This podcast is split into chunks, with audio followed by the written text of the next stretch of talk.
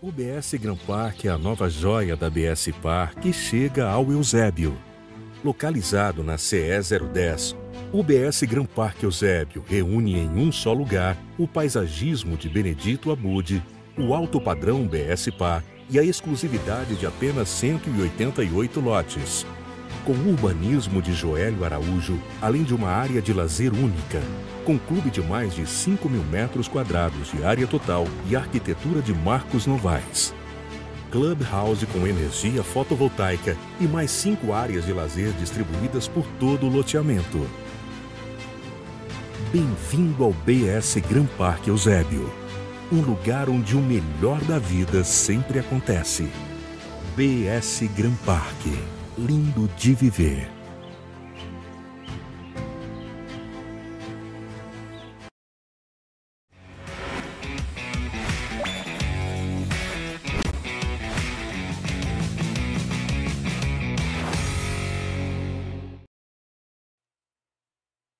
Olá, sejam bem-vindos a mais um episódio do Dei Valor Podcast, episódio de número 143. E já dando os recados iniciais aí para quem está chegando agora no Dei Valor, de se inscrever no canal aí, ativar o sininho para vocês receberem a notificação aí de toda a publicação nossa, seguir a gente no Instagram para vocês acompanharem a agenda do Dei Valor, que é publicada toda sexta-feira, mais tarde aí vai ser publicada a agenda, tá? deixar comentário aí, o que, vocês acharam, o que, que estão achando aí dos nossos episódios. E também seguir a gente no, no TikTok e no Spotify. Né? Todo episódio é disponibilizado né, no, no dia seguinte no Spotify.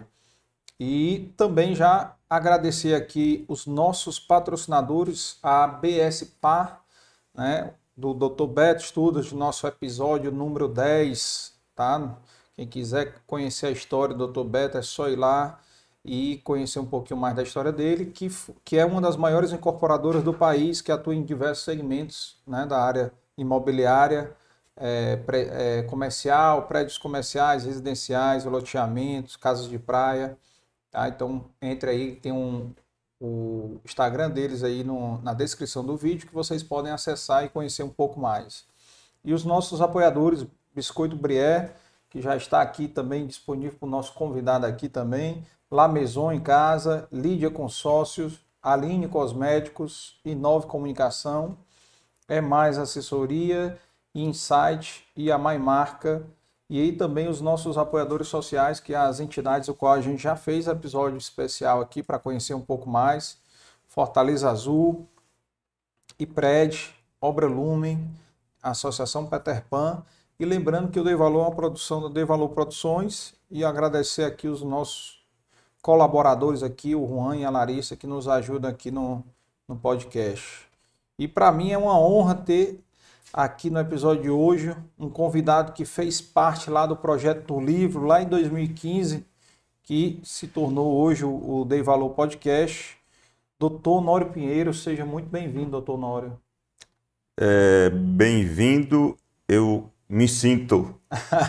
que bom, que bom. É, prazer estar aqui. Eu acho que é, você está de parabéns pela, pelo propósito, é, construir histórias é, trazendo para o conhecimento das gerações futuras aí muitas inspirações e eu estou muito à vontade e sou grato pelo convite. Prazer é todo nosso aqui, vai ser uma honra ter o senhor aqui para registrar essa sua história, que eu já conheço, mas muita gente vai conhecer agora, que vai passar agora em frente ao supermercado Pinheiro e vai lembrar agora da história do, do Dei Valor, que ouviu a, a sua história, de como é que foi o, como é que tudo começou, né? E para quem está assistindo de fora, que não conhece o Dr. Honório Pinheiro, tem uma história sensacional aqui no Ceará e no Brasil também, né? Porque ele foi presidente da CDL Fortaleza, foi presidente da FCDL e da CNDL, né? Então, assim, todos os o, o, as esferas, né? Municipal, estadual e nacional do movimento logista, né? comércio e logista aí do, do, do Brasil, então tem muita história para contar. Só no associativismo aqui já é, é bastante casos aí para contar, né? Já tem muita coisa aí que, que ele já tem para contar e vai contribuir um pouco aí com a gente aí, colaborar aí com vocês também para contar um pouco dos desafios, né? E a importância do associativismo, né? Também, né? grande importância, como eu também tenho uma experiência muito menor do que a do senhor no associativismo, mas que fez grande diferença na minha formação, né? Como, como empresário, inclusive a própria ideia do livro e do podcast veio dessa experiência dentro da AGE, né? Então vai ser ótimo aqui. E doutor Nório, né, é um, ele e o seu irmão Bosco fundaram, né, o, vamos contar aqui a história aqui do supermercado Pinheiro, que é um dos maiores redes de supermercado aqui de Fortaleza, do Ceará, né? Tem, tá, ah, também tem um projeto bacaníssimo que nós vamos falar, as salas de cinema, né?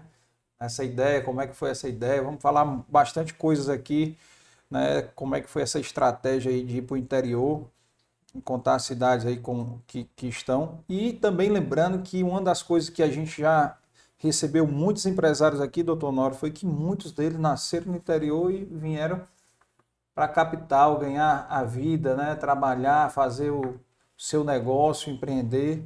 Né? E assim como eu conheço a, a do senhor, mas quem está assistindo e ouvindo a gente agora vai conhecer um pouco mais, ouvindo diretamente da fonte. Né? Então, compartilhando aí com a gente aí como é, de onde vem o doutor Honório Pinheiro, onde nasceu, como é que foi a infância, para compartilhar aqui com o pessoal. Bom, Carlos Ernesto, mais uma vez meus cumprimentos. Ó também todos os ouvintes do Dei Valor Podcast, que já tem aí uma, uma, muita gente formando essa rede. Eu nasci em, no Boqueirão, distrito de Solonópole, é, em 1954, no dia 6 de abril.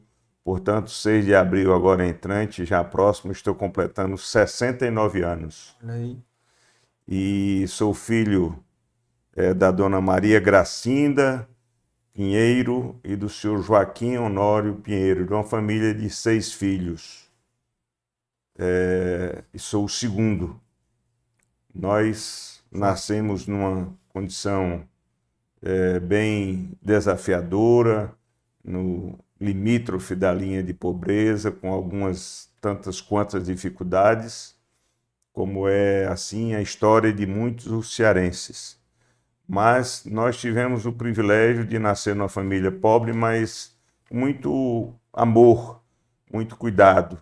E a mamãe era professora primária naquela época e ela já ensinava e o papai analfabeto, não sabia escrever o nome, mas eles sempre quiseram que os filhos estudassem é, o mínimo minimorum que podia ser feito, eles faziam sempre. Eles encaminhavam os filhos para a roça, para o sustento, é, bem um pouco na agricultura, um pouco no, na pescaria, e nós também estudávamos, estudávamos com a mamãe. Eu fui alfabetizado, meu irmão, Bosco, que é meu sócio, fomos nós que construímos o negócio que hoje é da família, mas é, foi muito desafio. E essa foi a nossa história é, de nascimento e depois nós fomos para Solonópole, uma cidade é, já bem antiga, conhecida no Sertão Central, mas uma cidade pouco desenvolvida e é, naquela época a Igreja Católica tinha um trabalho muito forte naquelas famílias mais pobres, é, tentando contribuir com, com os estudos. E, e no, com a nossa família não foi diferente. O Bosco foi estudar logo depois do primário em Aracati, nos Irmãos Maristas, e eu vim para Solonópole estudar num pensionato que tinha lá, que era dirigido pelo padre Agenor Tabosa Pinto, e em cuja figura eu me espelhei muito na vida. O pai da Genô era um homem muito, muito culto e ensinava muito aquelas crianças. Eu vim para Solonópolis por volta de 10 anos de idade, 9, 10 anos de idade, para morar na casa de um amigo do papai, que era guarda do açude. O, o açude do Buqueirão ele chegou a ser o segundo é, açude público em volume de água do estado. Aí depois, é, com Oroz, Manabuiú, Castanhão, ele se distanciou. Mas é um açude enorme que a gente ia do Buqueirão para Solonópolis, 8 quilômetros de água, de canoa, né, para estudar. E, então, Isso na infância? Na minha infância, 10 anos de idade. Uhum. Aí fiquei em Solonópolis estudando e tal, e aprendi muito é, na, naquela época, é, onde a gente participava de todos os programas que a escola oferecia, dentro das limitações, mas muitos professores vocacionados para o ensino ensinavam artes, ensinavam é, como educação física, enfim. E nós, depois de fazer o ginásio, à época, no ginásio Bom Jesus dos Aflitos, ginásio que levava o nome do padroeiro da cidade, do padroeiro de Solonópolis, nós viemos aqui para Fortaleza. Em 1970, a maior seca que o Ceará viveu à época. Chegamos aqui em Fortaleza, é, o Bosco, meu irmão, já estava aqui, porque de Aracati, dos irmãos maristas, ele tinha que ter ido para Recife, mas tinha umas taxas para pagar e o papai não tinha dinheiro, ele teve que ficar aqui em Fortaleza.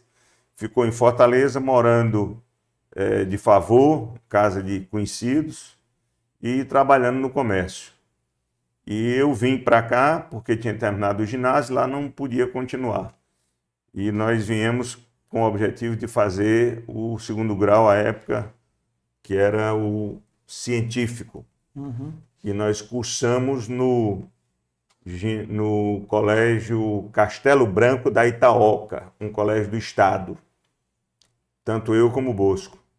Mas a casa onde o Bosco morava, a casa do seu Raimundo e da dona Nenê, é, não suportava uma outra pessoa. E aí nós não tivemos alternativa, senão é, fomos morar, é, digamos que uma moradia híbrida entre a rua e um lugar para dormir. Então nós tínhamos um bar de um outro conhecido lá, o Milton, que era na Clarim de Queiroz, ali de frente à Faculdade de Direito, onde ele aceitava que nós dormíssemos no bar. E a gente dormia no bar, o bar era menor do que essa sala aqui, e de manhã a gente saía, ficava literalmente na rua, trabalhando e buscando alternativas para de noite ir para o colégio. Aí nós terminamos o segundo grau, e o Bosco passou no concurso para a cervejaria Brahma, e eu iniciei as minhas atividades numa, numa editora de livros, para vender livros. Na época a gente ainda vendia livros. É. É, e aí eu lembro muito bem que um dos concursos grandes que tinham lá era vender uma baça. Uma é a enciclopédia. Né? Enciclopédia né? baça. E eu, eu vendi, ganhei uma grana muito boa quando se vendia, e isso me remeteu a poder ficar nove meses na editora e depois galgar outro trabalho.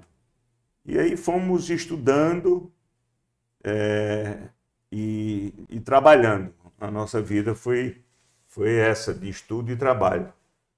E logo no, nos primeiros anos nós sentimos a necessidade de trazer o papai e a mamãe aqui para Fortaleza, com o objetivo de que os outros irmãos também pudessem estudar. Uhum. E assim nós fizemos alugamos uma casa é, no Montese, numa vila, na Vila Versosa, e trouxemos primeiro a minha irmã, depois o meu irmão, o terceiro e o quarto, e depois a mamãe veio com o papai e aí nós fomos morar no Pan-Americano. E dessa moradia do Pan-Americano nos veio a necessidade, o trabalho da minha mãe, ela nós conseguimos transferi-la como professora, ela é professora do Estado, hum. aqui para um colégio no Pan-Americano, Colégio Antonieta Siqueira. Ela ensinou lá, ficava lá, contribuía lá com o pessoal do colégio. Uhum. E então, mas o seu Honório, meu pai, não tinha atividade, porque a atividade do meu pai era roça e meio que o que a gente chamava no interior de galego, ou seja, pega umas coisas e sai vendendo, troca por outras, etc. Trazia é, galinha, frango para Fortaleza, vendia no mercado, levava tecido para Solonópolis para vender e tal. Então, ele não sabia ler, não sabia escrever, era bem difícil. Nós resolvemos colocar uma mercearia para ele, eh, aproveitando esse, essa ginga de, de comerciante, comerciante né? né? Tá a mercearia. E colocamos, compramos uma mercearia quebrada, muito pequena, no Pan-Americano, e começamos a trabalhar apoiando o papai. Essa mercearia ele começou é, ficou 13 anos na mercearia e depois nós derrubamos o balcão, o Bosco como executivo da Brahma, eu já na Volkswagen do Brasil, já é, casado, todos dois, com, com filhos, é, formado, e é, o papai ficou nessa mercearia. E quando foi é, em 1900 e eu já te disse que eu sou fraco de data, né? Mas acho que em 82, ah. mais ou menos, nós começamos o nosso negócio. É, o nosso negócio ele ele partiu dessa mercearia que nós havíamos construído, papai na rua Estado do Rio, 690, no bairro do Pan-Americano, onde hoje ainda tem a nossa primeira loja. E é, de lá é, nós começamos a apoiar esse negócio do papai. E a mercearia tinha um balcão e o papai não aceitava que derrubasse o balcão, porque ele era identificado com aquilo ali. Mas o Bosco, que é mais habilidoso, conseguiu derrubar o balcão para transformar num autosserviço, que era o, o boom do momento. A gente entendia que isso era o mais importante. E ele não queria, mas o Bosco convenceu. Quando derrubou o balcão, o faturamento subiu. Transformamos num autosserviço, ainda as coisas ali pelo chão. O faturamento subiu. E aí ele animou.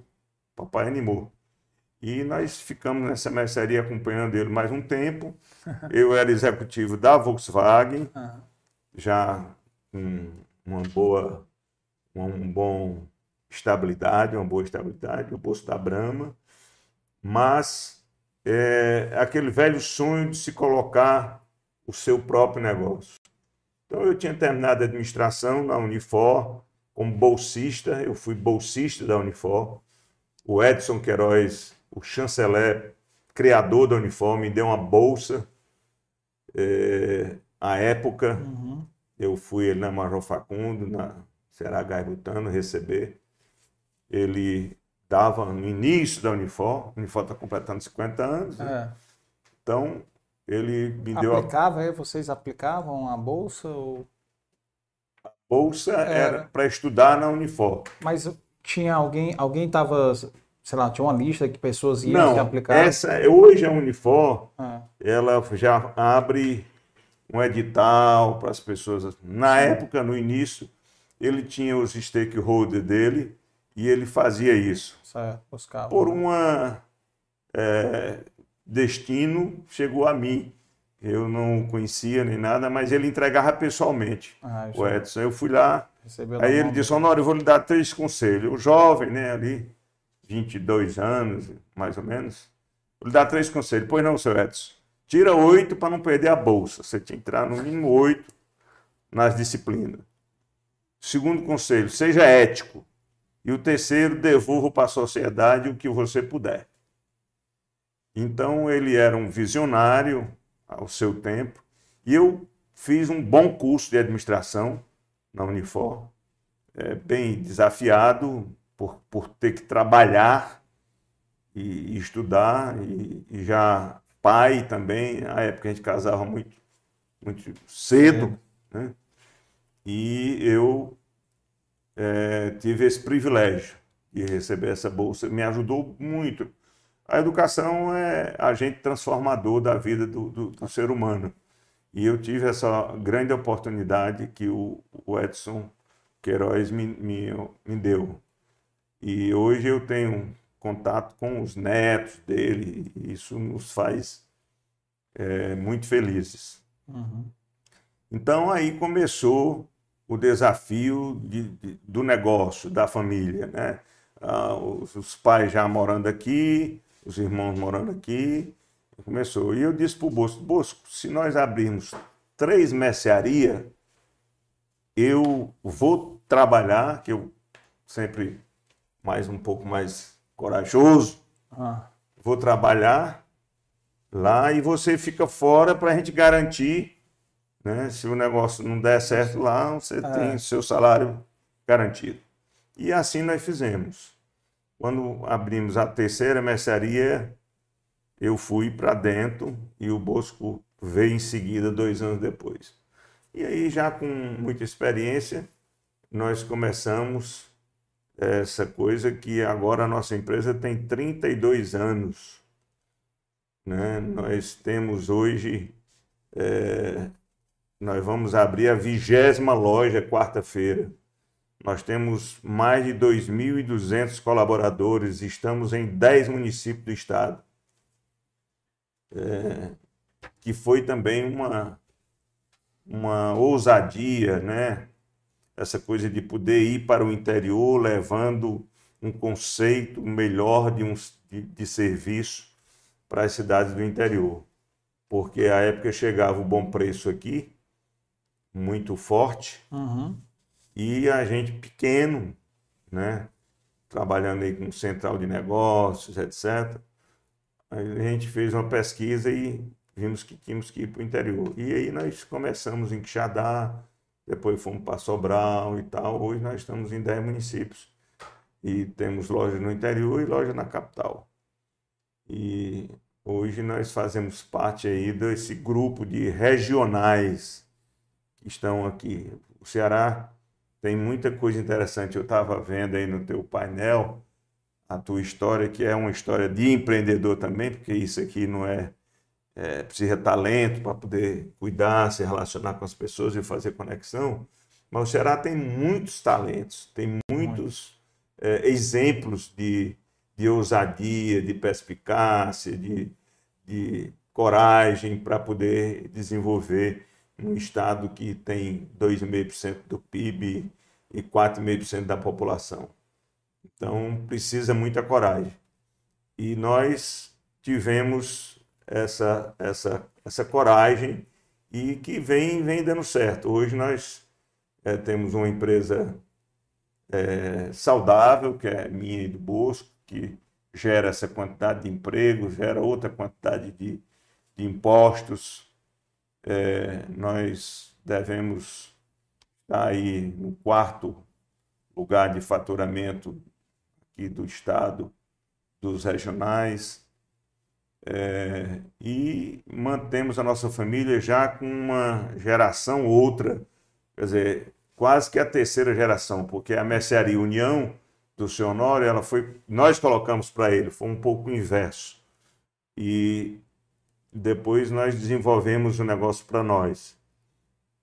E hoje os nossos filhos já conduzem é, o negócio, nós, nós estamos numa linha de sucessão, acordo de acionistas, é, nomeação de quem vai ocupar o lugar de quem, isso uhum. já está tudo bem definido. E isso é, é, uma sensação boa, considerando que a vida tem finitude, tudo tem finitude. Sim. É, mas você construir é, sucessores como nós construímos aí o Bosco é muito, muito, muito, é muito bom. É, dá uma sensação de realização muito boa. Você, hoje nós temos a, a Fundação Dom Cabral, que faz a nossa curadoria há oito anos, e nós temos um trabalho bem feito, empresa auditada. É, eu costumo até dizer, brinco às vezes, que não conseguimos ganhar dinheiro porque eu sou muito organizado, gosto das coisas muito uhum. é, construída à luz daquilo que a gente aprendeu e das boas práticas de administração, uhum. enfim. Mas é, é, viver aqui, é, no nosso caso, é bem desafiador, é bem. É, você tem que ter muita fé em Deus e trabalhar no que eu chamo de triângulo da prosperidade. Triângulo da prosperidade, eu digo que o meu propósito é sempre esticar a gente. É um triângulo, figura geométrica, onde você no vértice superior você coloca acreditar. Isso tem até um fundamento bíblico. Hum. No, no vértice inferior da esquerda você põe preparar. E no da direita, parceirizar. Quem não acredita não realiza. Só acreditando e não se preparando também não realiza a sua crença. E o parceiro é uma coisa muito importante. Total. Sem o parceiro, você acredita só, até se prepara só, mas não realiza só se não tiver o parceiro. O parceiro é o, o terceiro vértice que vem de fora que você precisa. Então, nós tivemos o privilégio de, no nosso negócio, sempre ter bons parceiros. O seu Ivan Dias Branco, um parceiro fantástico, um homem com o qual eu tinha o privilégio de conversar, ligar para ele, pedir conselhos. É... Seu Ivan, o mercado está assim, está chegando os de fora, o que, que você faz? Eles, Honório, experimenta o interior. Experimenta o interior. Então, a gente sempre teve bons parceiros. Eu poderia citar muitos outros, estou citando esse apenas como uma referência é, de um homem acima do seu tempo. Ele ia para as inaugurações né, das lojas. Né? Ia para, é. e, e, fazia reuniões e ensinava o melhor caminho. Nós montamos uma central de negócio na época com 10 ou 12 supermercadistas pequenos, com uma loja, duas lojas pequenas. Ele levava na fábrica, mostrava, dava aula de, de como você fazer a marcação de preços. Enfim, ele chegou aonde chegou com muito mérito. E, e, nós continuamos até hoje com a família, uma relação com o Ivan Júnior, com, ainda nos falando sempre. E isso nos ajuda, né? E o meu o, o meu olhar para o teu programa diz respeito a essa coisa da inspiração. Eu acho que nós precisamos acreditar, nós precisamos é, enxergar um sonho que, que é possível realizar quando você se esforça pessoalmente, se prepara e ao mesmo tempo parceriza com alguém. Uhum. E assim foi a construção da nossa vida, nossa vida empresarial, que completa 32 anos esse ano. Nós passamos 24 anos para construir 11 lojas. E aí vem uma outra história interessante. 11 lojas. E aí, é, é, nos, em mais oito anos, nós estamos construindo 12. Vamos terminar o ano com 23. Tá? E nós, eu em 2016, 2017, saindo da Confederação Nacional, depois eu falo um pouquinho sobre o associativismo comercial, eu fui fazer um, uma formação é, no INSEAD, pela Dom Cabral, em Fontainebleau, na França, de um mês. Faculdade super reconhecida, né? E lá nós tínhamos que montar um plano de negócio, fazer aquele business plan com sponsor para acompanhar essa coisa toda. Eu disse, olha, eu não fiz meu plano de negócio, mas eu não quero mais aumentar meu negócio, tá bom, muito, muito trabalho, eu não quero. Tá? E quando eu terminei meu plano de trabalho, meu professor disse: Mas será que você, ainda com tanto vigor e tal, não poderia contribuir um pouco mais para a sociedade, gerando mais empregos e tal? Aí eu fiquei com aquilo na cabeça. Eu voltei e conversando com o Bosco, com meus filhos e meus sobrinhos, que fazem parte do negócio, eles, não, vamos, vamos, tio, vamos abrir mais loja e tal. E nós nos entusiasmamos e montamos um plano de expansão. Estamos chegando aí agora em 23 com 23 lojas, se Deus quiser. Nós estamos abrindo é, a vigésima agora, dia 4, e as outras três até o final do ano, que serão uma em Tianguá, uma outra em Cruz e uma outra aqui em Fortaleza, ali no, na Avenida José Américo, perto do Cambeba. Vai então, assim, essa é um, um, uma síntese né, de uma história é, desafiada que dá é, curva até na, na, na coluna, tá certo? Para poder chegar a, a, esse momento, poder, com muito, com muito orgulho, né? Poder contar para aqueles que que acreditam, que se preparam, que através do estudo para acontecer. E hoje as coisas estão muito mais fáceis, né? Porque na minha época, para que eu fosse estudar, eu tinha que estar na casa de um de uma pessoa também igualmente necessitada. Para ganhar alguma coisa, eu tinha que botar água num galão no ombro com 14 anos.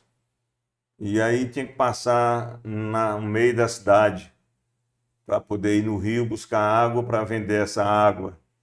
Essas coisas todas, é, elas contemplam é, e o que o, o Ariano Suassuna diz que o que é ruim de viver é bom de contar, tá certo? E o que é bom de contar é ruim de viver, uhum. entendeu?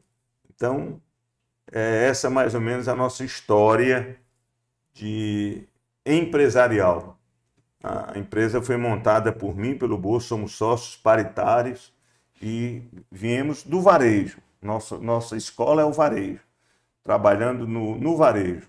Loja de tecido, o Bolso trabalhou na Milano, trabalhou na, em várias lojas aqui, no Cerrolim e tal. E aí nós trabalhamos assim e depois fizemos a nossa experiência pessoal. Criaram uma base muito boa, né? É, criamos uma base fincada em trabalho, é. né? fincada em muito trabalho. É, essa é, um, é, uma coisa muito interessante. O associativismo comercial, é, ele, a exemplo do que você me falava antes, a gente conversava, ele me trouxe também muito conhecimento. Porque uhum. ele traz uma alavanca importante, que é a conexão. Relacionamento. É. Essa conexão ela é muito válida porque o mundo sempre foi e será de quem se conecta. E é, eu sempre tinha vontade de ir para a CDL, mas na época supermercadista não era lojista, não podia entrar na CDL. A CDL iniciou como um clube, né, que reunido no Rio de Janeiro, aqueles empresários que tentavam trabalhar com uma das dores do varejo, que é a inadimplência. Aí criaram o Serviço de Proteção ao Crédito e tal, um clube de diretores lojistas. E depois o Ceará, é, através de alguns pioneiros também de, de sempre, que Clóvis, Jeová Damasceno e outros, eles criaram aqui no Ceará. E quando eu cheguei aqui, eu procurei é, as entidades de classe. Né?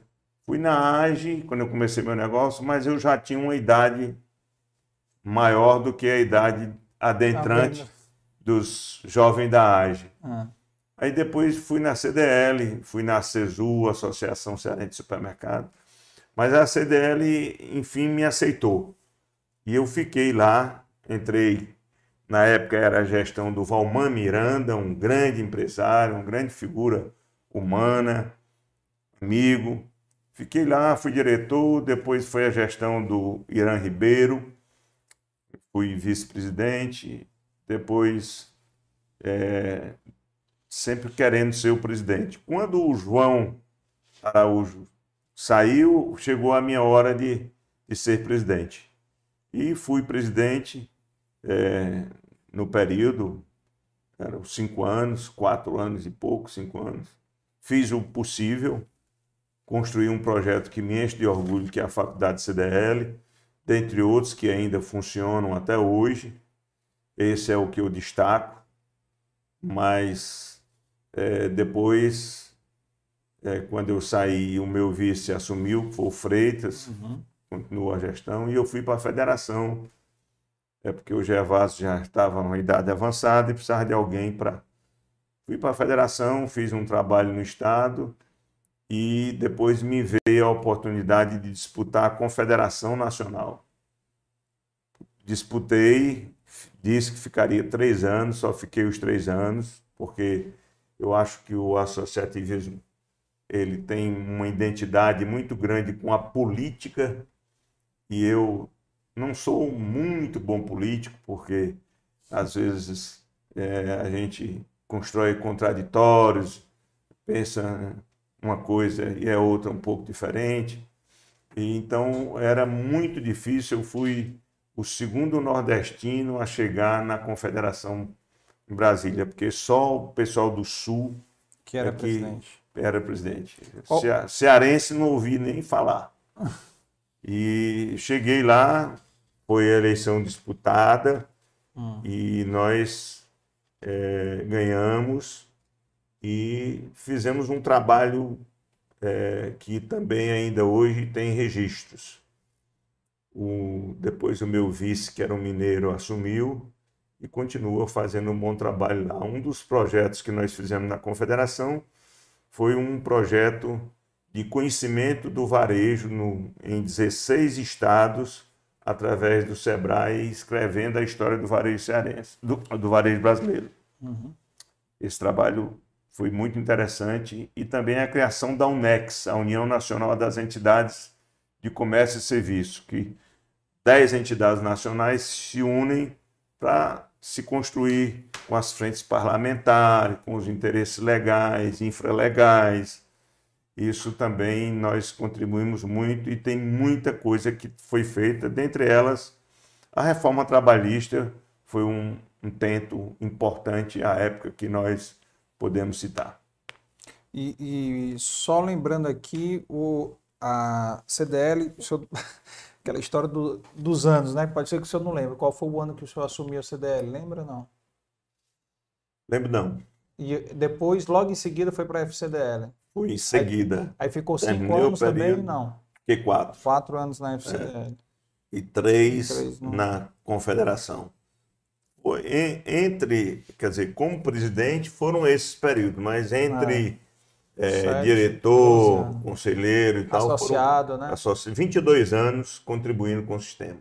É. E a CDL tem hoje a faculdade com 2 mil alunos, vários cursos na área de humanas, e foi um projeto que nós é, abrimos e dentro dessa do princípio do acreditar, que eu acho que uma educação é uma, é, é uma ferramenta emancipadora do ser humano, à época eu parcerizei muito fortemente com o Demócrito, do jornal o Povo, uhum. que era um grande amigo, e o Edilmar Noronha do Sistema é, Verde Mares também, nos ajudavam muito nas trocas de experiência para poder viabilizar essa escola que iria, de algum modo, suprir algumas lacunas é, da educação, como existem até hoje ainda muitas lacunas na educação. Tem demais, né? Voltando aqui para o, o Pinheiro, quando foi que vocês mudaram o nome? Que era União, né? Mercearia União? Era Mercearia União. Logo quando nós assumimos, nós colocamos Casa Pinheiro. Casa Pinheiro. É, e esse é o nosso nome. É, aí depois de uns seis, sete anos, nós construímos é, supermercado com o advento do autosserviço. Ficou supermercado e a empresa é a mesma há 32 anos. E, e as primeiras lojas, né, que o senhor falou, as três As primeiras lojas, lojas foram no Pan Americano, a primeira, ah. a segunda na Vila Manuel Sartre, é, e a terceira na Maraponga. A Maraponga, na Avenida hoje, Godofredo né, Marcel, tem até hoje. Nós começamos aquela loja com menos de 200 metros quadrados. é, com dois checkouts, e hoje é uma loja que disputa bem o mercado, a área toda é uma quadra. É, é e, grande. E nós fomos construindo na, na crença e no preparo e nas parcerias. Nos preparando, nós fomos o primeiro supermercado no Brasil a ter certificação de ISO, é, a ISO 2000 e não sei, não sei nem qual era o número da ISO, mas era a ISO que certificava qualidade. E fizemos isso através do Sebrae, porque não se conseguia uma consultoria para fazer, porque Certificação. era muito caro.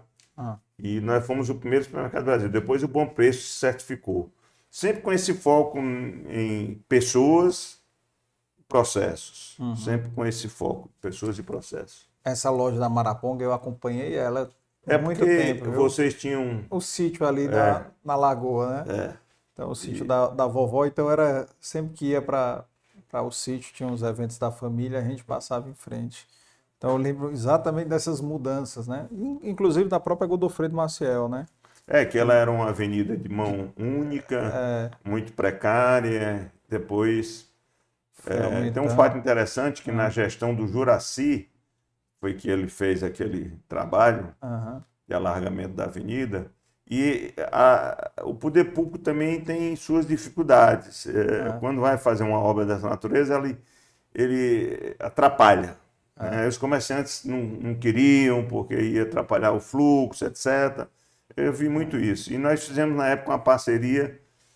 É, prefeito, é, mantenha abertos os comércios, encontra um jeito dos comércios não fecharem e todo o terreno que a prefeitura não conseguir desapropriar por valor, a gente vai ajudar a negociar. E foi uma experiência extremamente exitosa na época, na Foi? avenida. Um- uns três, quatro empresários fizemos isso. É, E- porque foi outro, outro pulo ali, né? Virou Foi. outra... Aí, porque quando vem o benefício, traz benefício para todos, Pra né? todos. Mas quando não vem, também É, traz, traz atrasos. E, e as pessoas não sabem o quanto um prefeito tem um poder, né? Aquela caneta de um prefeito tem um poder de quebrar um comércio É, rapidamente. porque né? o comércio vive de, do fluxo do fluxo. da sua atividade. Na hora que Interdita ali. interdita, e aí o, o gestor público ele sempre olha para o coletivo, mas precisa ter um olhar mais filtrado para poder ver isso. É. Essa experiência foi muito válida, foi, foi muito trabalhada depois pelo Marcelo Teixeira, em outras empreitadas e tal. Uhum. E como é que foi depois essa ida, né, que o senhor falou, que já foi uma dica aí, né, do, do Dr. Ivens, essa ida para o interior, né? Como é que foi O isso? interior do Ceará, há 20 anos atrás, é bem atrasado. Era o balcão ainda, né? Hoje nós temos o interior do Ceará é, evoluído. Muito. Nós, o Ceará tem tido bons governos e tem melhorado bastante a educação, com cursos superiores e tal. Na época nós, nós fomos para Quixadá. Quixadá é uma cidade do Sertão Central e nós compramos uma loja que já estava lá funcionando e nos implantamos lá numa lojinha pequena. Depois, a primeira loja que nós fizemos com experiência de supermercado, de ser uma atividade supermercadista, foi Sobral. Aí ficou Quixadá e Sobral. Sobral foi bem doloroso, porque a loja é grande e nós é, fizemos um financiamento com o Banco do Nordeste. Aí é aquela coisa que o financiamento, quando sai, você já tem gasto o dinheiro todo na obra e precisa fazer mais alguma coisa. Enfim, mas hoje nós, nós estamos há 22 anos em Sobral, já com duas lojas, já temos uma segunda loja, e todos os players nacionais e internacionais estão lá. Então, é, nós tem uma regrinha no marketing que diz que é melhor ser seu é melhor você ser o primeiro do que ser o melhor. Então, quando você se lança primeiro, você tem ganhos é, para poder é, tocar o seu negócio.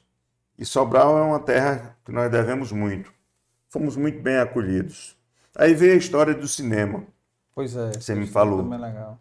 Cinema, hoje nós temos 13 salas de cinema nas lojas do interior, município onde nós estamos, a grande, sua grande maioria, porque ao chegar em Sobral, é, nós fomos provocados pelo prefeito à época para colocar cinema.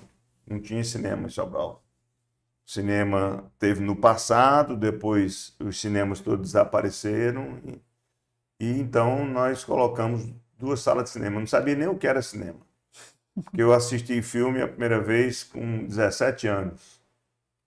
Conheci televisão com 14. Então, quer dizer, eu não sabia o que era cinema. Mas o Cid Gomes, que é um amigo, e ele hum, gosta muito de cinema, e não, tem, bota um cinema que dá, bota um cinema que dá, a hora político sabe lá o que que dá, o que que dá.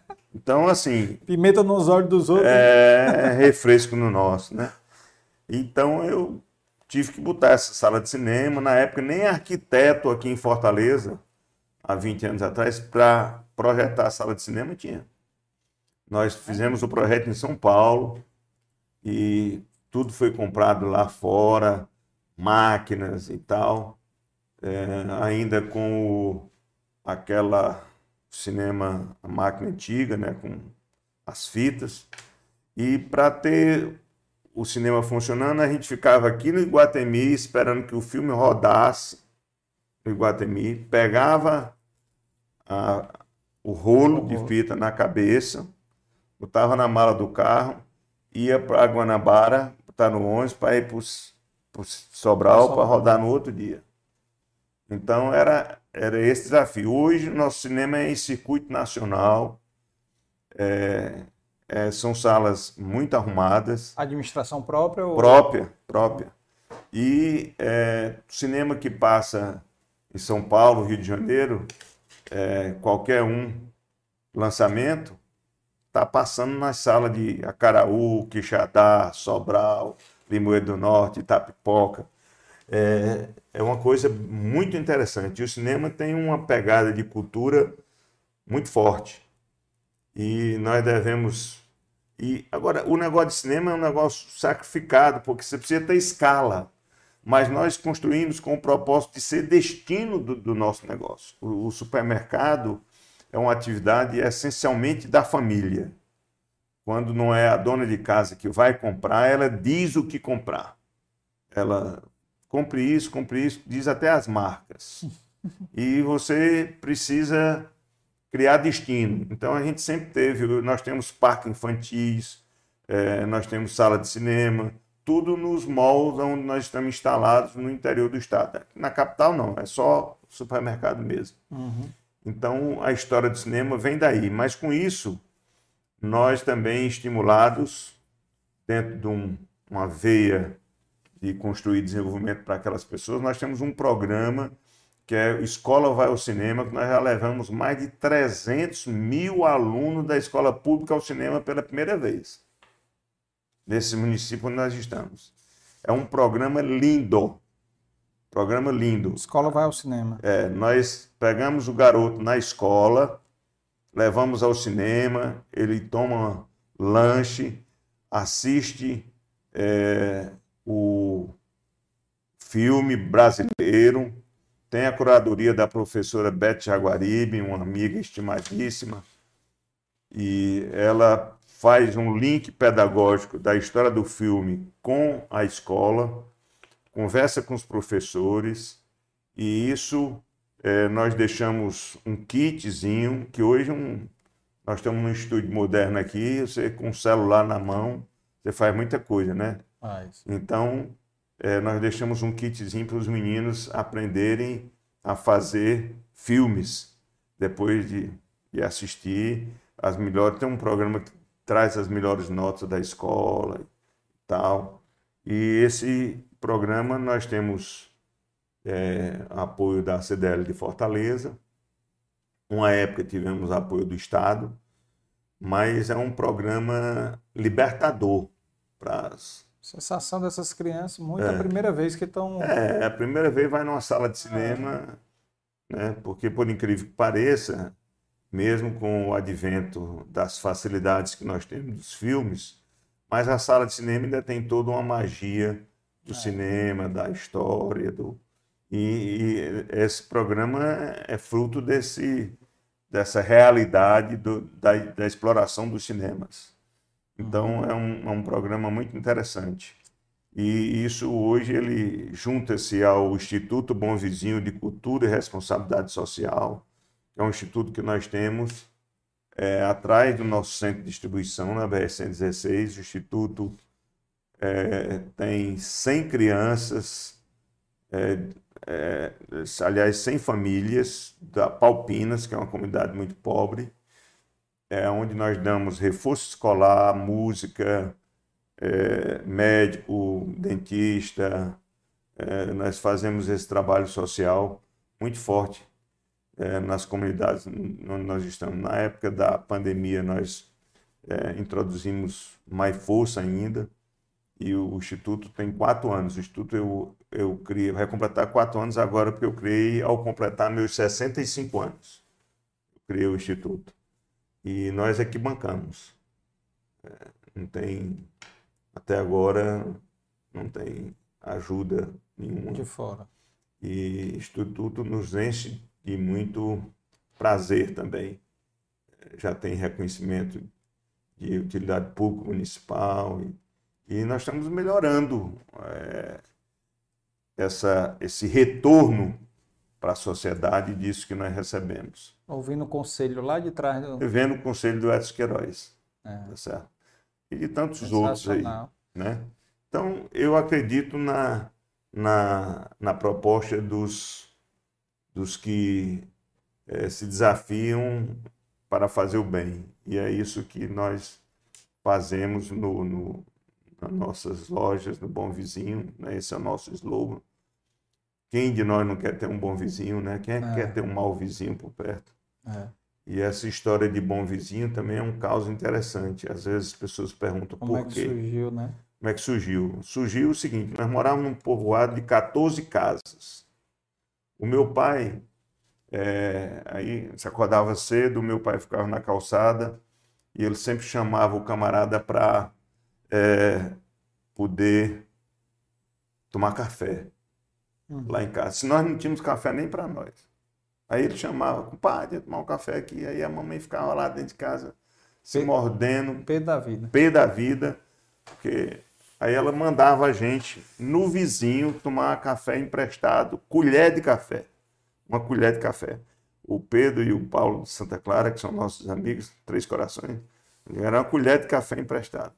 Não era um quilo nem meio quilo. Era medida, né? Era a medidazinha de café colher de sopa que estava ali numa xícara, e aí você trazia ela, fazia o café, que era para honrar a palavra do papai.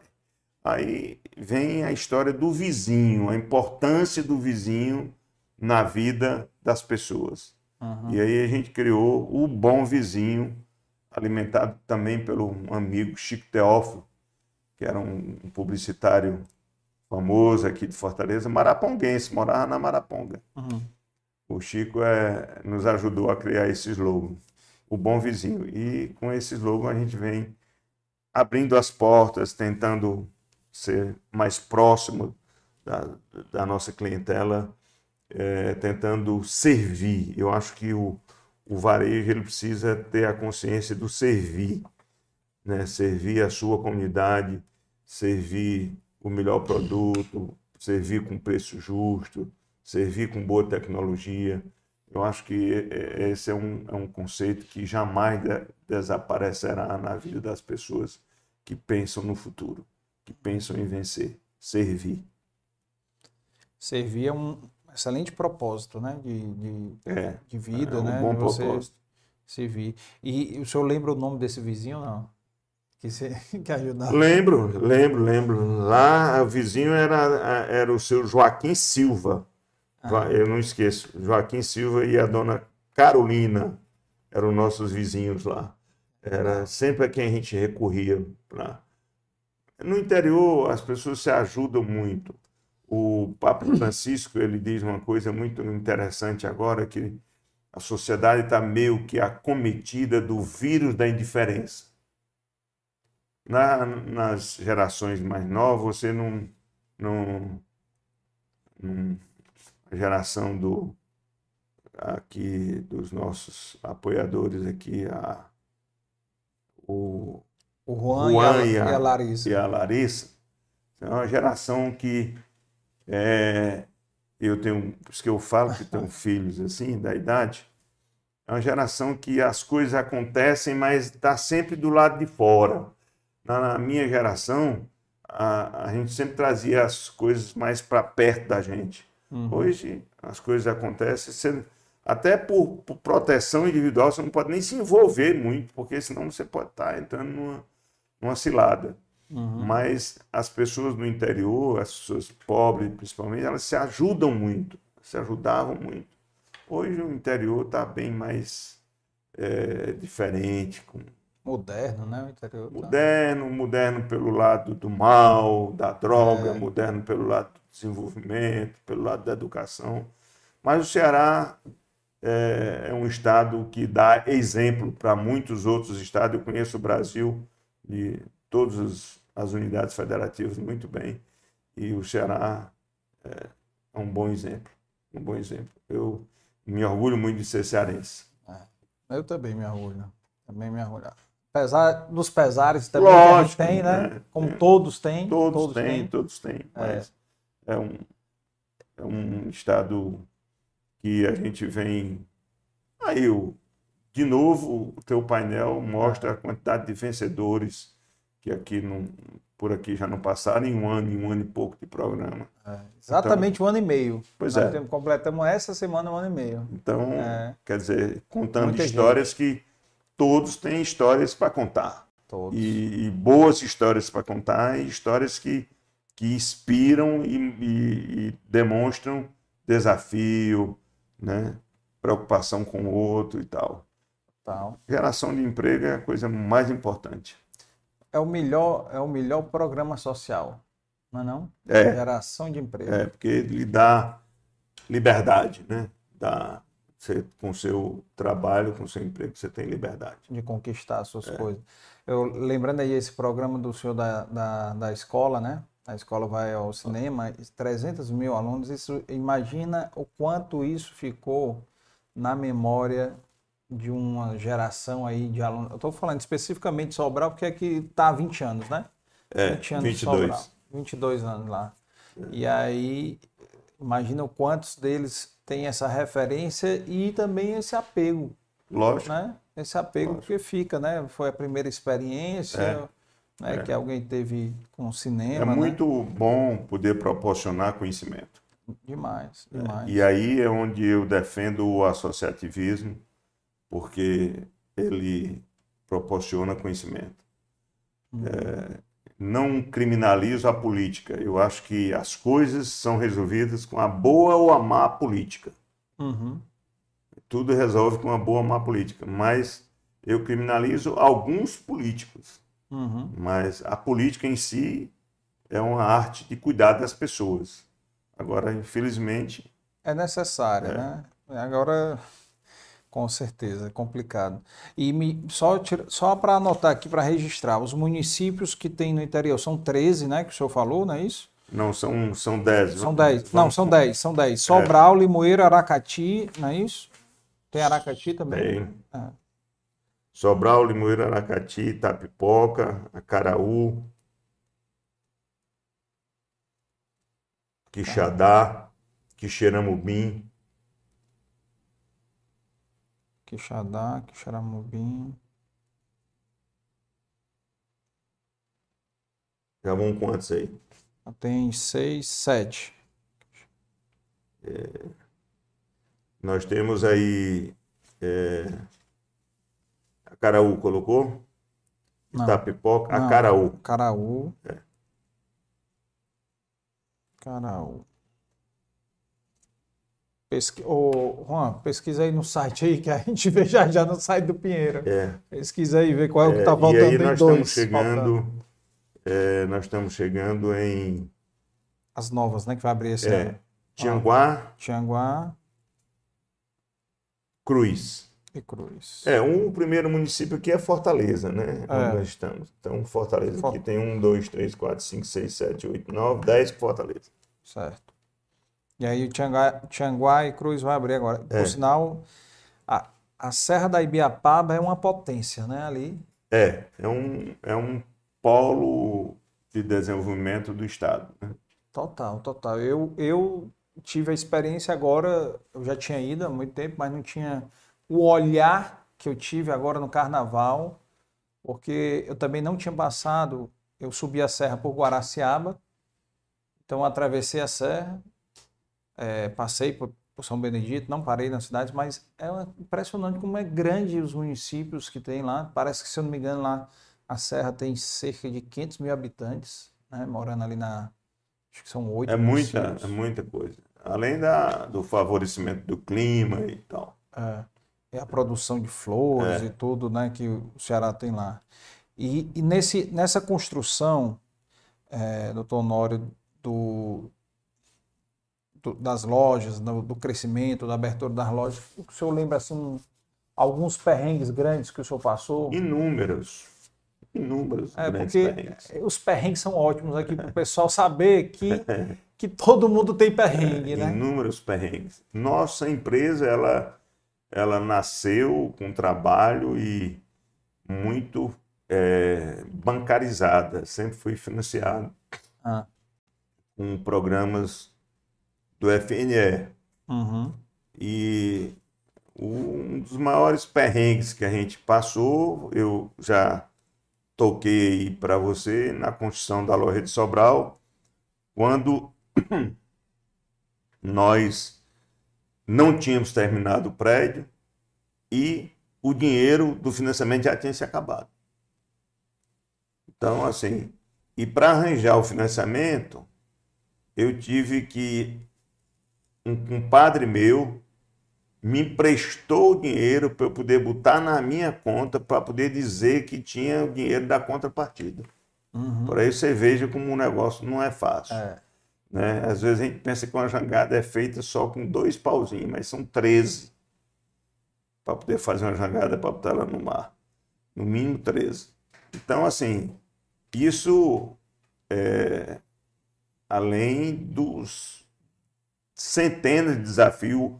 Eu hoje à tarde estava visitando lá o Porto das Dunas e pedindo o apoio de alguns órgãos para iluminação externa, uhum.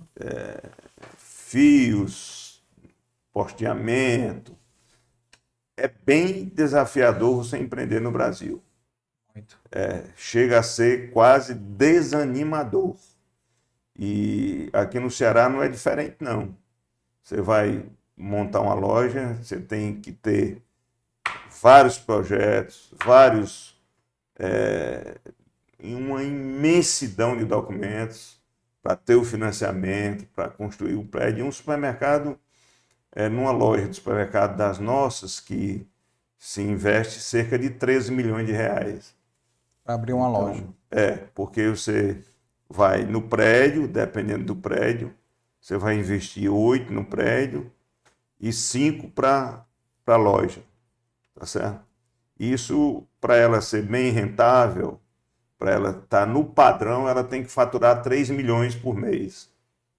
Para ela poder estar no padrão. A média de faturamento é essa. Mas ela gera 120 empregos. E é o que mais embarca tecnologia depois de banco no varejo de serviço é supermercado.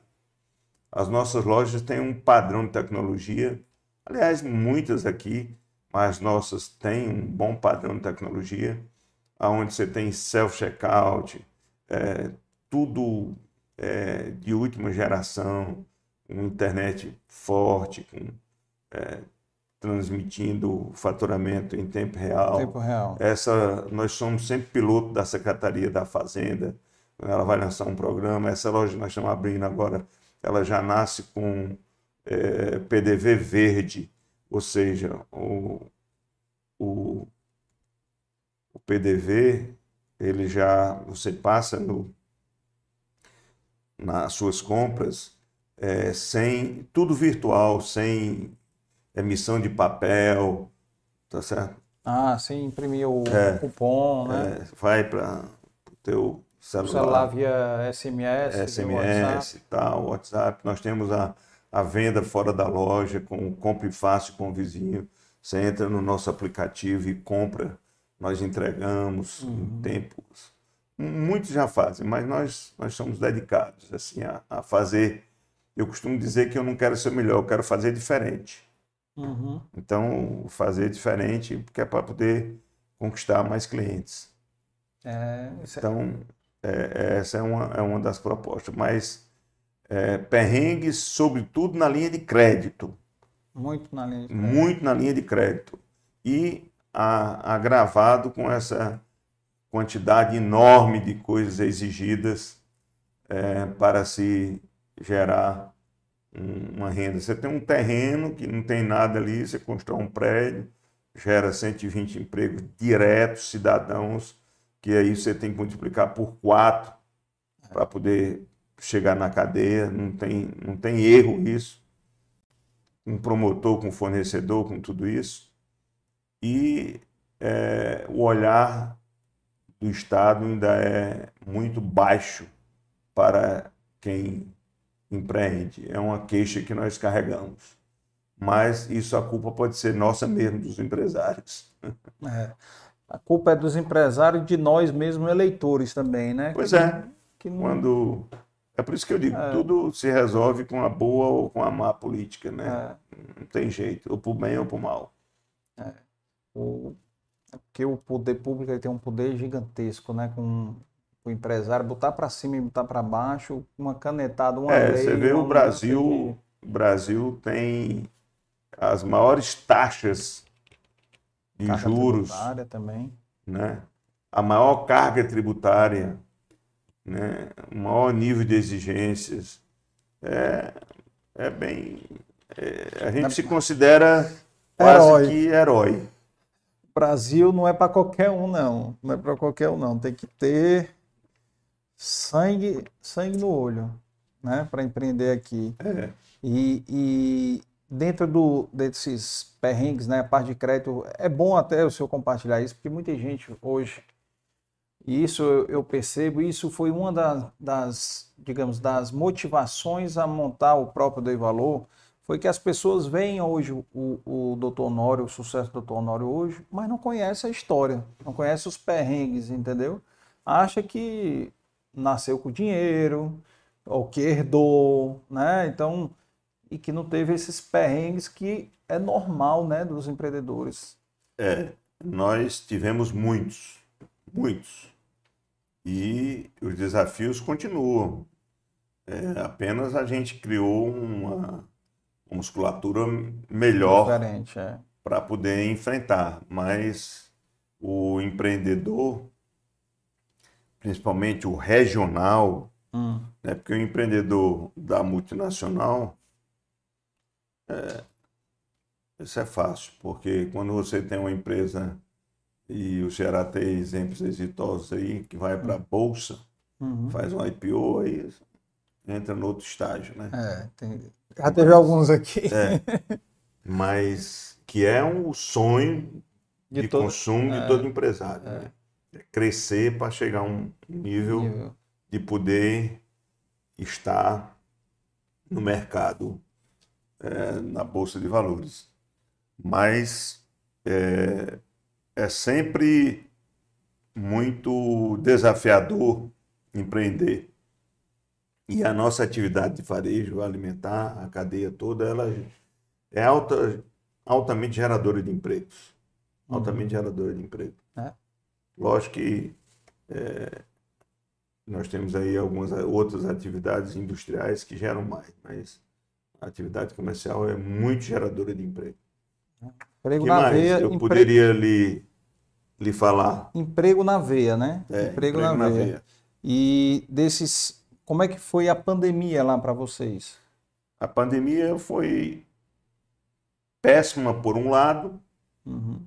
pelo lado do massacre com as famílias, com os nossos colaboradores, nós tivemos a felicidade de não perder nenhum. Mas para a atividade comercial de alimento em si, ela não foi tão ruim, porque as pessoas aumentaram o consumo em casa. Então, quem tinha estrutura para vender e fazer as entregas conseguiu se manter. Mas as despesas aumentaram consideravelmente com a área de saúde, porque nós tivemos que chegar Hum. junto das pessoas, porque você construir isolamento, aí você mora numa casa com 30 metros quadrados, você não tem como isolar. Então, nós construímos alojamentos em cada cidade e o colaborador nosso que adoecia, que queria se isolar no nosso alojamento, a gente botava lá para poder ele passar aquele período eh, necessário Do isolamento. no isolamento. Pra isso eh, teve assistência médica e tal. Foi bem desafiador. Foi É, porque foi um dos segmentos que ficou aberto, né? Também não. é por isso que teve vantagens, Vantagens, né? né? Porque a gente não fechou, o consumo se manteve e tal. É. diferente de quem fechou e teve que.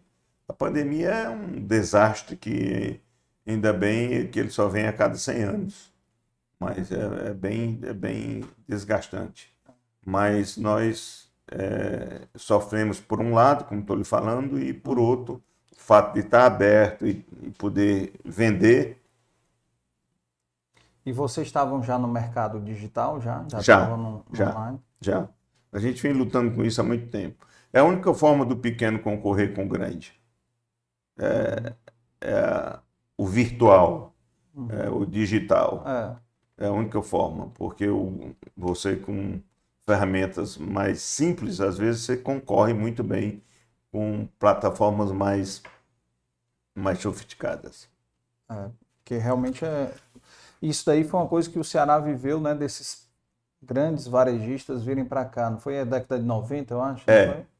É. Nacionais virem para cá e com a musculatura também gigantesca. né? É, E também teve a questão dos atacarejos, né?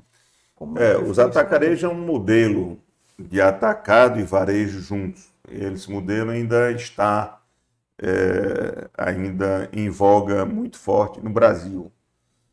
É, isso é uma, é uma busca é, de se poder trabalhar com preços mais baixos em algumas coisas, mas ao nosso ver, e isso é a meu juízo pessoal, isso é uma coisa que precisamos é, ter um pouco de calma para ver como é que vai ser o funcionamento. Uhum. Mas já tem experiências muito exitosas aí nessa linha do atacarejo. São grandes lojas com um mix menor, com a margem mais reduzida, com menos serviço. Porque não tem segredo. Né? Se você oferece mais serviço, mais mix, você vai ter que oferecer margens diferentes. Então, o atacarejo é um modelo que está presente aqui nas grandes capitais, nas grandes cidades, no interior, só nas cidades acima de 100 mil, 150 mil habitantes, e que está dando alguns resultados. Vocês têm planos de entrar? Nós temos eh, três experiências já Ah. em Quixeramobim, uma em Aracati e outra em Maranguape. Maranguape é uma cidade que não está Ah. aí. Tá? Maranguape. Porque é, com lojas menores, mas fazendo essa experiência de reduzir o mix Uhum. com margem mais baixa. E tá dando certo? A rentabilidade é boa? Nós estamos avaliando. É. Estamos é, avaliando. que é um negócio. É. Né? É porque diz que o muito tem vergonha de dar pouco. Se você vende muito, muito. mesmo ganhando pouco, pouco. vai dar alguma coisa. É. Mas é, é um mercado meio engessado, mas na verdade é, é o que está crescendo bastante no momento. É, engraçado é que eu, eu lembro demais que o primeiro que chegou aqui no Ceará fechou, né? Saiu daqui, que foi a Macro. Macro, é. Foi o primeiro que é chegou. a primeira experiência. E que era um ponto muito bem localizado, né? É, e inclusive uma multinacional muito capitalizada, com muitas conexões e tal, mas não, não, não, não engrenou. Não engrenou. Eu acho é holandês, é não? Eu não sei. É, ela é europeia. Mas é uma empresa de fora, é. uma empresa de mercado europeu. E qual, qual, qual a, assim, as experiências que o senhor tirou, que o senhor aprendeu, coisas que o senhor teria como compartilhar aqui com o pessoal do associativismo, coisas que serviu para o seu crescimento como empresário, né? É, tipo, senhor, acredito que o senhor foi várias vezes lá para aquela feira lá da Nova York, a NF, né? Fui 17 vezes já. Olha aí, cheguei, é, é. acertei, né? Eu acho que o associativismo ele traz vários, vários fatores positivos. Dentre eles, um é o conhecimento, o outro é a, o relacionamento, o que eu chamo de conexões. Uhum. E, por fim, né, é uma coisa muito interessante também, é a sua proximidade, de algum modo, com a política, porque você precisa é, defender os interesses do seu setor junto às autoridades públicas. Sim. E as autoridades públicas são os políticos. É. Então, você tem esses três ganhos. Quando você fala é, no associativismo, eu enxergo dentro desse campo, esse olhar. Né? O olhar da política, né? porque você, a, o associativismo já é político em si. Uhum. Porque tem as. Para ser democrático, tem as várias correntes que defendem é, teses diferentes. E aí, você, para construir essas teses, e aqui eu dou um exemplo, por exemplo, da reforma trabalhista. Nós tivemos que montar uma forte é, estrutura política defendendo os interesses em Brasília, com frente parlamentar ampla de senadores e deputados federais, para poder chegar a ter a oportunidade de mostrar as vantagens da tese que você está defendendo. Uhum. Então, isso tudo lhe traz muitos aprendizados.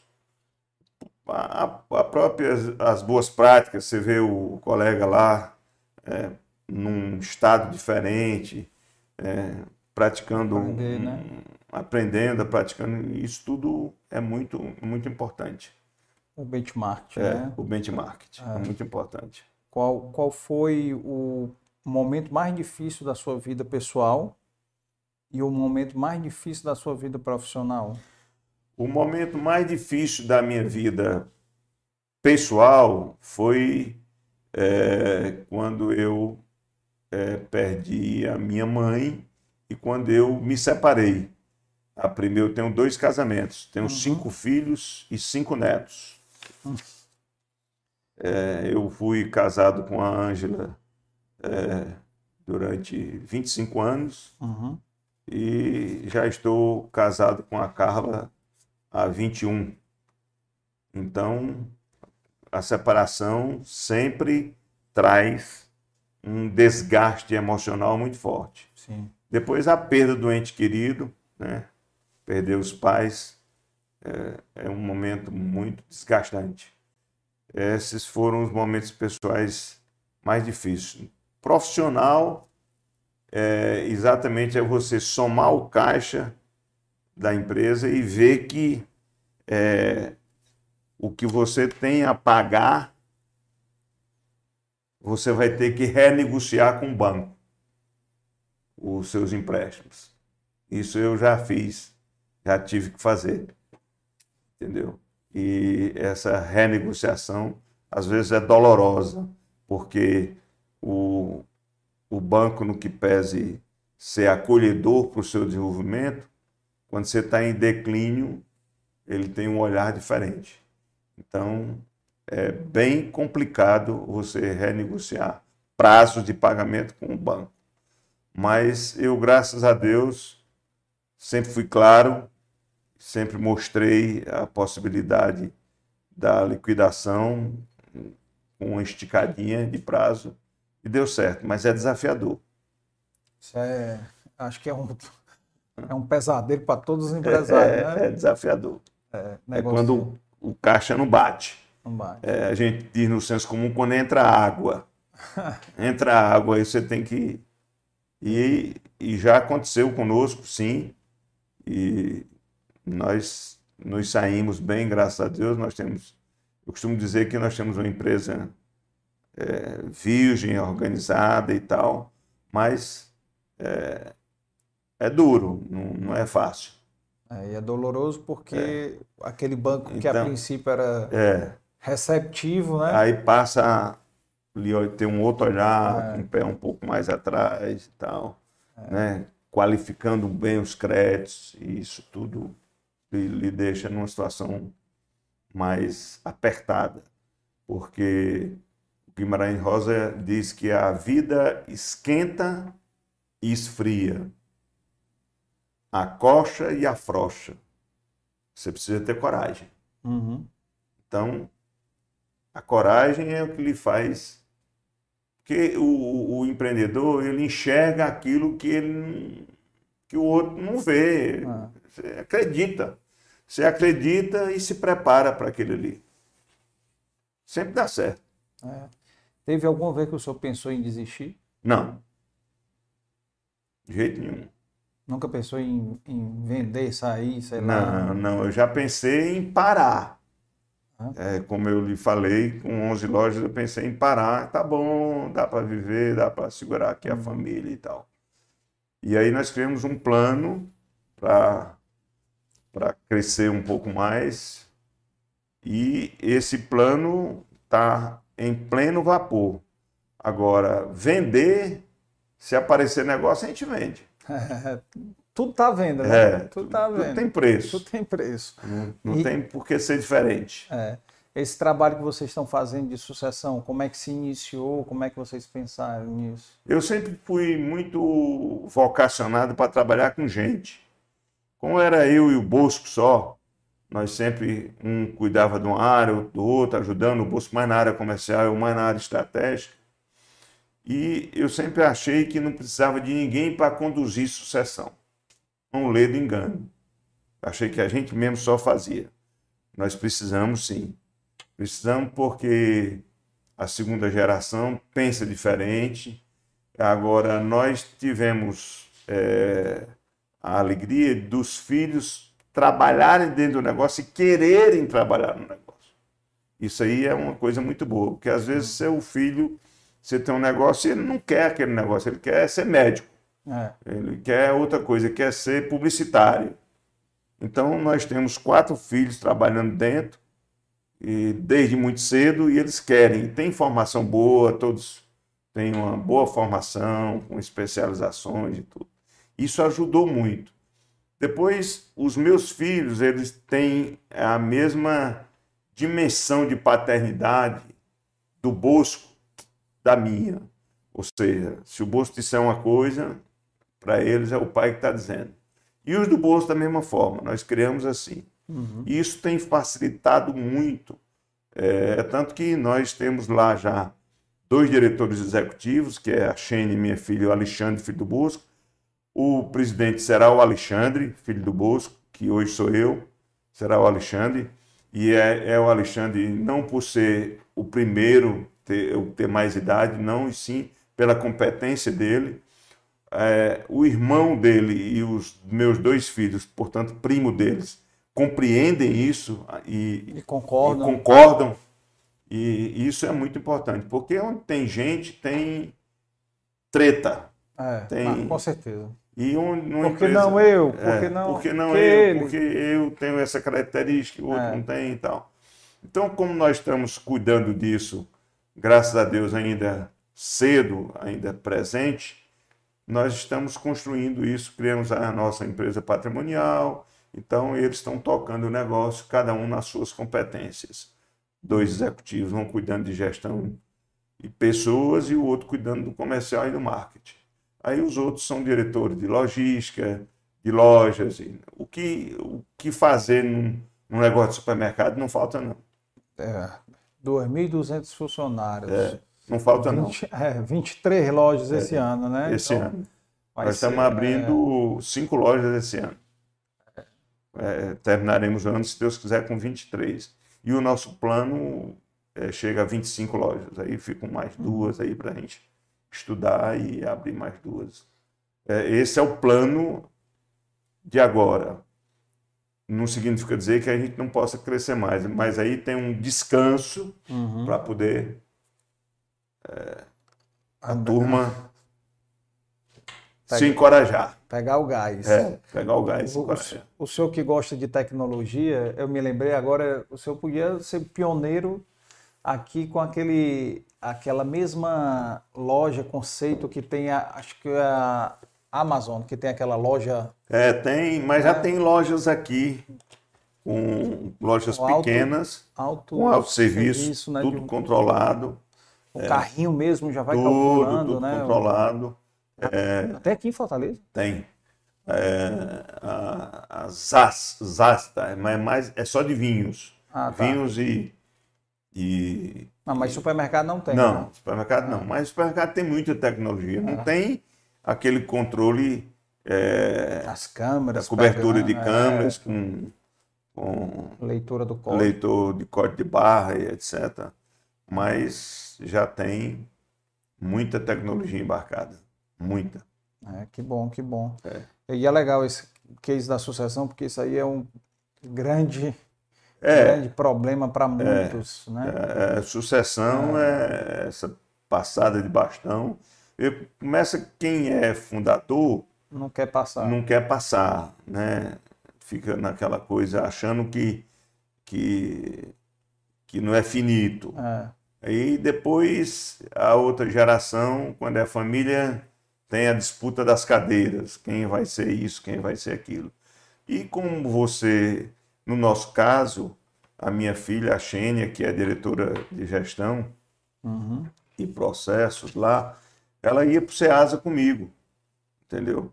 Então, assim, tem estrada. Todos eles começaram a trabalhar muito cedo na empresa estudando, nas férias iam trabalhar. Eu já ia perguntar isso, nas férias iam para lá? Nas também? férias iam para lá trabalhar, iam vendo Legal. e tal. Ah. Isso hoje, é, talvez... Tem ajudado, com certeza. Com certeza né? é, quem deu o é. exemplo disso aqui essa semana foi a Patriciana, que iam lá é. para Pague Menos lá. Pois é, é. é. O, o, o Deus Mar, a Pague Menos é um exemplo, tem o Mário, tem o Cacá, a Patriciana, todos e, e, e teve um período na história, as empresas mais bem-sucedidas do mundo são familiares.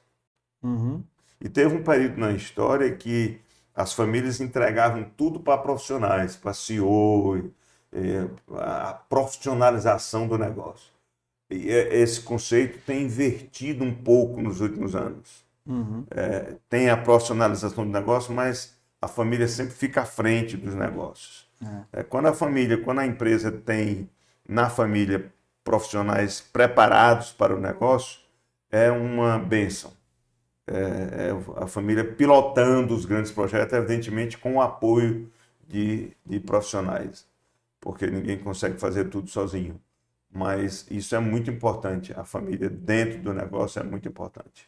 É, importantíssimo, importantíssimo. Quem deu o seu amigo Antônio José falou aqui que o grande problema é que ele conhece muita gente hoje que os, os filhos não estão querendo é, é porque participar, foram para outras áreas, fizeram outras, outras áreas. áreas. Talvez exatamente porque não praticaram isso ou porque o, o porque tem uma coisa que a gente não não talvez não dê atenção suficiente, mas aquele pai que chega todo dia em casa reclamando do trabalho. Ah, Maria, muito cliente Achando que o trabalho é doloroso. Não sei né? o quê, é, reclamando do trabalho.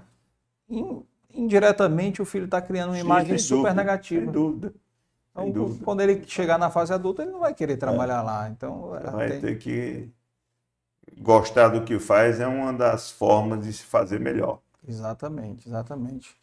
Doutor Nora, eu queria lhe agradecer demais. É, foi um, um prazer enorme aqui. A gente já estava aqui nessa nesse marca, Essa, a marca e marca, marca e retarda. Né?